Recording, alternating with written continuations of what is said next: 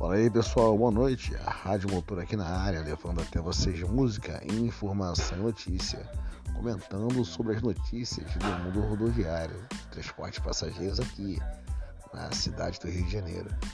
O dia de hoje não amanheceu muito bom para a rapaziada do volante.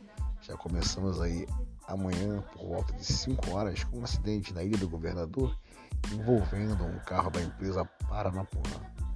Bom, segundo informações, o freio do veículo teria travado, fazendo com que o colega derrapasse numa rotatória e atingisse uma barraquinha de flores. Já agora, no início da noite, um ônibus da Real Auto Ônibus perdeu o controle na Avenida Presidente Vargas, atravessando a pista, atingindo um poste, o que causou um engarrafamento na pista, prejudicando aí o pessoal que voltava para casa, tá ok? Rádio Motor na área, um abraço, boa noite.